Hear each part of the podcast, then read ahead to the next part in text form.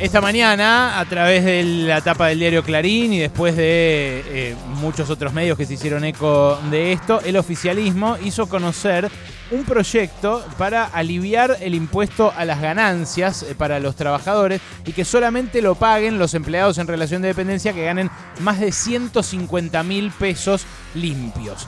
Eh, por supuesto, es eh, una medida que va a aliviar a más de un millón de personas, un millón trescientas mil personas prácticamente, y que viene a corregir una injusticia para muchos de ellos que no pagaban y que de repente pasaron a pagar, que por supuesto ahora seguramente van a, van a sentirse aliviados y van a, van a estar contentos de apoyar una iniciativa que eh, presenta Sergio Massa y que Sergio Massa en su momento convirtió en su caballito de batalla, ¿eh? convirtió el, el combate contra el impuesto a las ganancias en su caballito de batalla.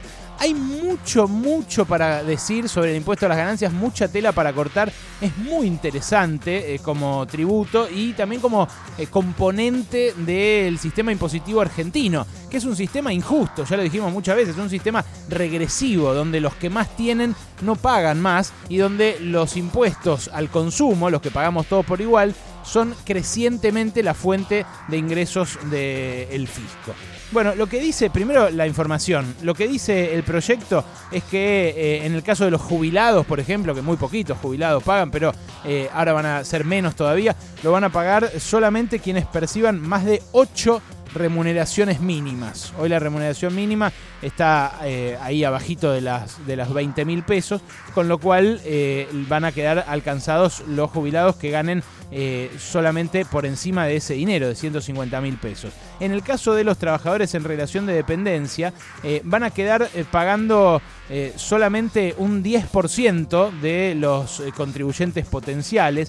el texto, el proyecto de ley del oficialismo incluye un aumento en las deducciones, con, los cual, con lo cual los que ganen entre 150 mil y 173 mil pesos también van a seguir pagando ganancias, pero van a verse beneficiados porque van a pagar menos de este impuesto a las ganancias y alrededor de 730 mil trabajadores en relación de dependencia que ganan más de 173 mil, en ese caso van a seguir pagando el impuesto sin cambios. El alivio es un alivio muy fuerte para, eh, la, para la mayoría de los rubros. En la industria, por ejemplo, eh, van a, estar, van a quedar aliviados eh, un 58% de los empleados que hoy pagan el impuesto a las ganancias, de los obreros fabriles que hoy pagan el impuesto a las ganancias. Del transporte van a estar eximidos un 65% de los que pagan hoy o sea, 133 mil empleados del transporte, logística y almacenamiento que van a dejar de pagar impuestos a las ganancias. Eh, en el comercio mayorista y minorista dejan de pagar 3 de cada 4, porque claro, los sueldos son algo menores, con lo cual todos los alcanzados ahora van a, bueno, 3 de, 4 de los alcanzados eh, van a dejar de pagarlo y casi todos los alcanzados van a verse aliviados. En el sector financiero, la mitad de los que hoy pagan ganancias van a dejar de pagar ganancias. En fin, es eh, un proyecto que le va a resultar seguramente muy redituable políticamente a Sergio Massa y al gobierno, eh, que reflejan además muy generosamente, y esto me llamó la atención, medios como Clarín o Infobae, que en notas conexas o ahí muy al ladito le pegan al gobierno por otras razones. Bueno, esta iniciativa la reciben muy bien. Eh, en fin, es eh, una discusión eh, que tiene una historia política muy, muy interesante, pero que nace en los años 30. Lo impuso el impuesto a las ganancias un gobierno dictatorial allá en los años 30, y por eso quizás no tuvo, siempre estuvo discutido, nunca tuvo la legitimidad que tiene en otros países donde es absolutamente lógico que los que más ganan paguen más de impuesto, de un impuesto directo, que es justamente en cabeza del que gana más. ¿Cuándo empezó a armarse esta discusión y a convertirse en una discusión más política? En 2011. Hay un libro que acaba de salir hace poquito que se titula El impuesto maldito versus la aristocracia obrera, el conflicto de ganancias del kirchnerismo a Cambiemos. Es un trabajo que hicieron en la Universidad General Sarmiento, que coordinaron Gabriela Wisiker y Damián Corral. Eh, y que eh, es muy interesante para asomarse a por qué se discute tanto el impuesto a las ganancias y tampoco lo, lo poco que gana el que gana 30 lucas o 40 lucas. Porque se dieron cuenta de eso, de que el impuesto a las ganancias es como siempre está en la tapa, aparece mucho en los medios de comunicación, pero lo poco que gana un empleado de comercio cuando arranca, o lo poco que gana un trabajador metalúrgico cuando arranca en un taller, o lo poco que gana un docente, por ejemplo, nunca se discute. Al revés, siempre discutimos los docentes lo poco que laburan, eh, las obligaciones que incumplen, las muchas vacaciones que tienen. Ahora, de lo poco que ganan, no. Bueno, de ganancias sí se habla. ¿Cuándo empezó esto? En 2011 empezó a agudizarse. Eh, lo dice César Litvin, un tributarista muy prestigioso, eh, que trabaja en general para gente de mucho dinero. Lo dice en este libro. Dice, en 2011 se popularizó el impuesto a las ganancias. ¿Y por qué se popularizó? Bueno, ahora lo vamos a ver. Eh, se, popularizó básicamente eh, porque eh, el, sueldo había aumentado mucho entre 2003 y 2011, pero los impuestos no. Y en cambio, a partir de 2011, el sueldo, el salario real, lo que puede comprar un sueldo, se estancó hasta 2015 y empezó a aumentar muy brutalmente la cantidad de empleados alcanzados por ganancias. Entonces, lo que hasta ese momento había sido una mejora anual del 3,8% en términos reales de los sueldos, se redujo a un cero a 0,1% de variación negativa entre 2011 y 2015. Pero entre 2011 y 2015, en esos 5 eh, años, contando los dos de las puntas, aumentó brutalmente la cantidad de alcanzados por ganancias.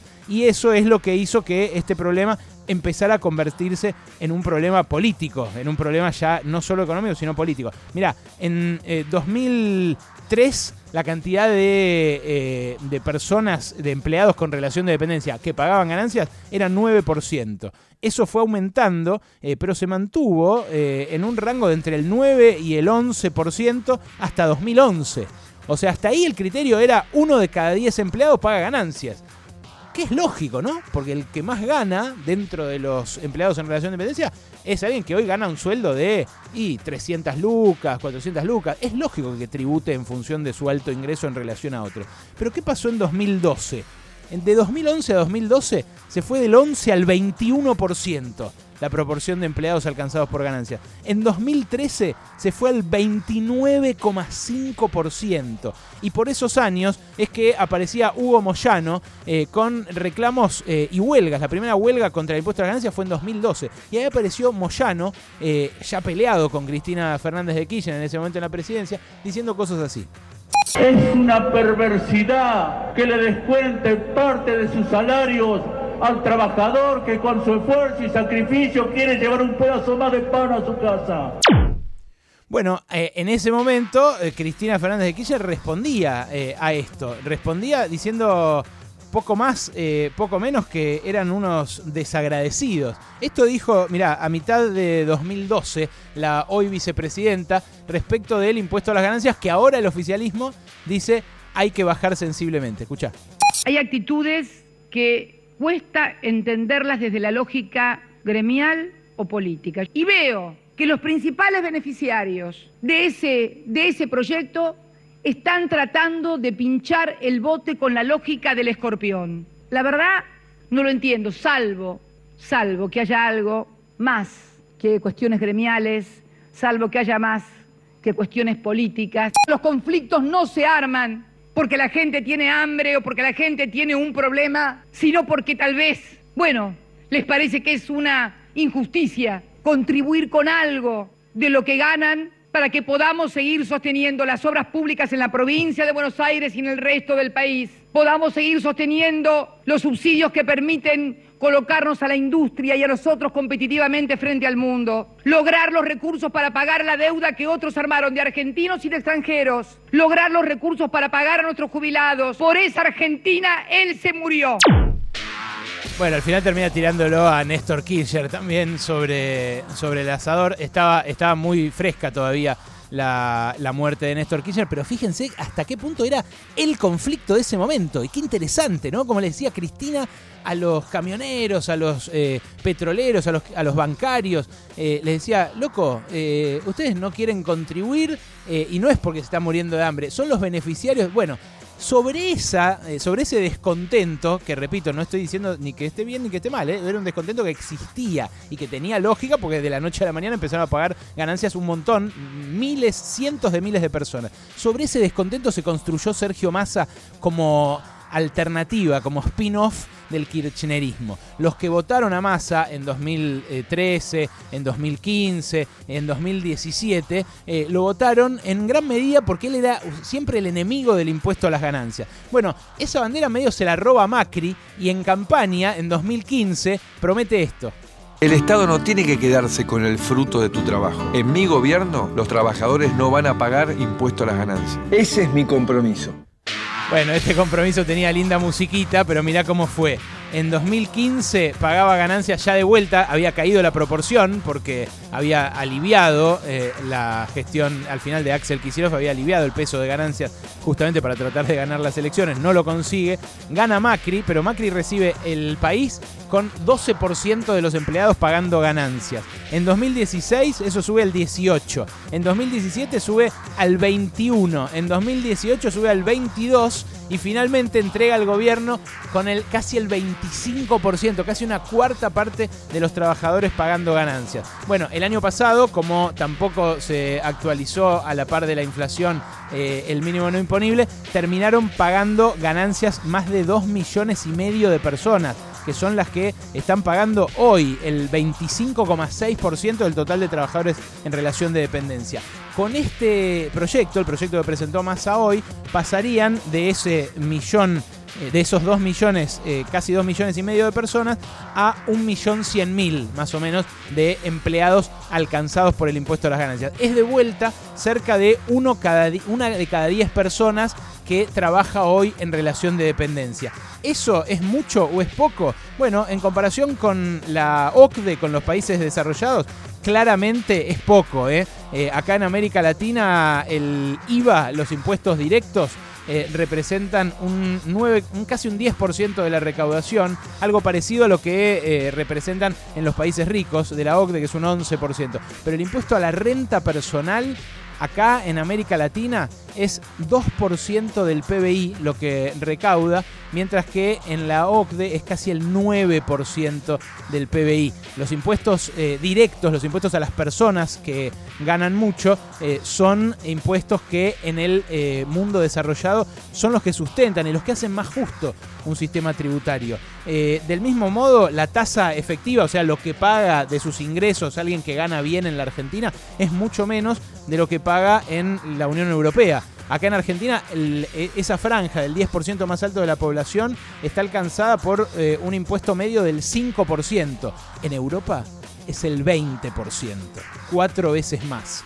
En América Latina, si uno mira el resto de América Latina, lo que ve es que la mayoría de los países tienen menos peso del impuesto a la renta personal, o sea, el impuesto a las ganancias, que la Argentina. Eh, tienen sistemas todavía más injustos que la Argentina. Pero el problema y lo que generó este, esta discusión política dentro del kirchnerismo y este movimiento social, porque la verdad que los paros de Moyano fueron acompañados por un montón de gente en ese último kirchnerismo, había un montón de gente que estaba de acuerdo con esas medidas. Bueno, lo que generó eso es la, la distorsión de la inflación. Cómo la inflación hizo que los alcanzados por ganancias pagaran una bocha.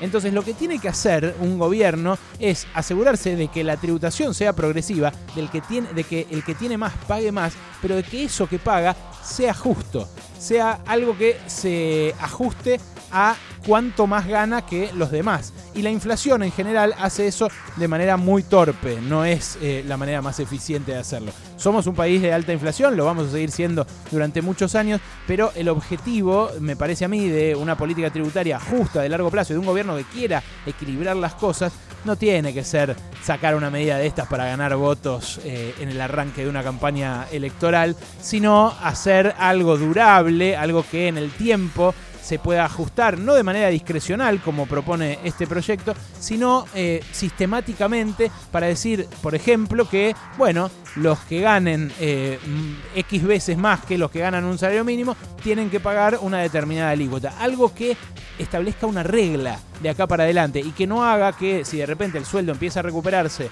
el año que viene, el otro y el otro, vuelva a aparecer un reclamo legítimo por parte de gente que se siente alcanzada por demás. Los datos están sobre la mesa. Argentina no paga, en Argentina no se paga mucho de impuesto a las ganancias. Es más, es eh, un impuesto de los que más se evaden.